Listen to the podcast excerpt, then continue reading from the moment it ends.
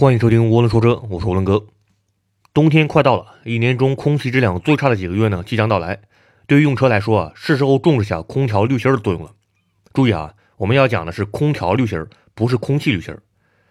本期选题呢，我们来给新车主啊讲一讲关于空调滤芯的一些常识。你将知道呢，空调滤芯的原理、过滤系统的组成、多久换一次，以及啊，除了这个原厂滤芯以外，还有什么更好的选择。空调滤芯的首要作用呢，是过滤空气中的花粉、尘埃、水雾、碳氧化物、硫化物等等，确保汽车的空调系统的洁净，以免影响正常运转。另外一个作用啊，是为车内人员提供新鲜空气。但原厂的滤芯呢，对于细小微粒的过滤能力有限，不能等同于空气净化器。近几年啊，雾霾问题凸显，所以呢，很多车企啊就把这个空滤系统的净化特性作为卖点，大肆宣传。但是啊，车企毕竟不是空气净化器厂家，在激烈的市场竞争中呢，为了确保利润，车企啊必须严格控制成本。在空调滤芯上呢，当然是尽可能少花钱。要真想坐在车内呼吸新鲜空气啊，要么你就买一台沃尔沃，要么呢你就买一台车载空气净化器。尤其是在北方风沙较多的区域，跑个几千公里以后呢，空调滤芯拆来一看，全是灰尘。如果没有滤芯儿啊，这些灰尘呢进入空调系统会沉积成污垢，堵塞管路和出风口。一般来说呢，车子的空调滤芯儿只有一个，而且一般啊是位于副驾驶手套箱的底部。拆装滤芯时呢，也是从这个地方下手。但是呢，某些豪华品牌啊会有两个空调滤芯儿，一个是外置滤芯儿，一个是内置滤芯儿。内置滤芯儿呢就是位于手套箱底部这一个。而外置滤芯呢，则是位于发动机舱内部副驾驶前方的位置。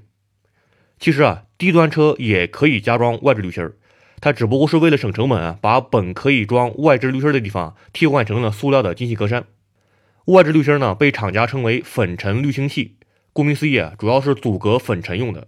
在北方风沙较多的地区，外置滤芯呢，可以对空调系统起到第一层保护。外置滤芯呢，能够有效阻隔大颗粒粉尘，维持鼓风机的洁净。没有外置滤芯的车啊，进气道和鼓风机啊肯定会很脏。而内置滤芯呢，只能确保蒸发箱及其后面的部件的清洁度。所以啊，如果你的车没有外置滤芯儿，可以考虑加装一个，甚至呢，用无纺布的购物袋自己剪一个套在进风口也可以。当然，无伦哥是不建议这么做的，而是应该购买专用的外置滤芯儿。没有外置滤芯的车啊，时间长了呢，进气道和鼓风机会有很多的粉尘，缩短空调系统的寿命。但是啊，选购外置滤清器呢，应参考车友的安装效果。如果外置滤清器的压损太大，会影响进风量，从而呢降低空调的温度调节能力。空调滤芯的原理啊，就是通过将过滤纸折叠，形成一定的厚度，让空气啊从其中经过。过滤纸呢是一种纤维材质，包括木浆纸。玻纤纸、PP 纸等，其中呢，以 PP 纸为原料的过滤纸啊，就是所谓的无纺布。这里这个 PP 纸啊，其实就是指的这个聚丙烯材料。当然，仅有过滤纸的话，净化效果是极为有限的。那么，为了增强效果呢，过滤纸还会经过静电注极处理，增强啊对于一些颗粒物的吸附性能。再进一步讲啊，在过滤纸的空气中呢，还可以加入活性炭，吸附一些碳氧化物、硫化物和甲醛等。这就是为何空调滤芯看起来是灰黑色的。当然了，即便如此啊，对于人体危害极大的 PM 二点五呢，是依然无法过滤的。普通的空调滤芯呢，对于颗粒物的过滤等级啊，一般是 PM 十左右。而 PM 二点五的颗粒啊，由于过于细小，一般的滤芯儿根本无济于事。于是呢，你可能想到了这个 HEPA 哈帕滤网。哈帕滤网呢，最早是应用于这个医学领域，现在啊，被广泛应用到了空气净化器行业。对于 PM 二点五啊。害怕滤网呢，可以起到很好的过滤，但是呢，也并非是绝对神效的。这个原因是什么呢？害怕滤网的这个原理啊，并非是通过极小的孔径来阻隔颗粒物的，要不然啊，这个压损太大，空气阻力太高。它呢，实际上是通过这个范德华力来捕获细颗粒物的。什么叫范德华力呢？就是颗粒物的这个布朗运动和它的惯性运动。对于直径在零点五微米以上和零点一微米以下的物质呢？过滤效果最好，而对于直径在零点一至零点三微米之间的物质啊，则相对较弱。这就是为何 HEPA 滤网呢，它的过滤等级啊，会拿这个零点三微米的颗粒物的过滤比例作为这个评价标准。你可以直接购买 HEPA 标准的空气滤芯，或者购买了活性炭滤芯以后呢，再购买一个 HEPA 折叠滤膜覆盖在上面。吴文哥认为呢，车用 HEPA 的宣传噱头啊，实际上是大于它实际存在的意义的。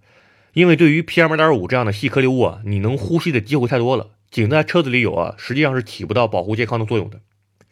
上面我们讲过，空调滤芯的首要作用呢，其实是保护空调系统的本身，而空调系统本身呢，自然是不怕 PM2.5 的。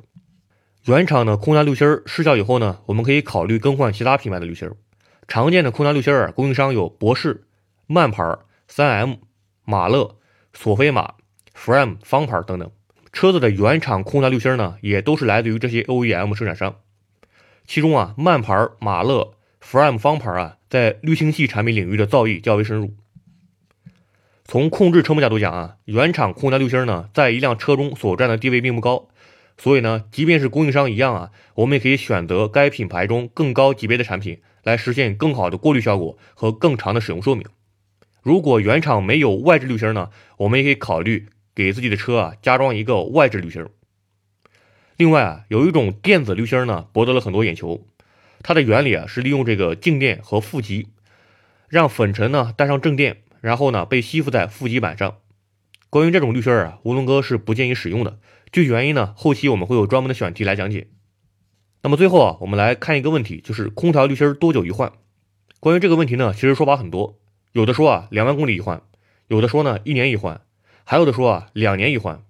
其实呢，这个问题啊，跟很多某某某多久一换的问题一样，是没有标准答案的。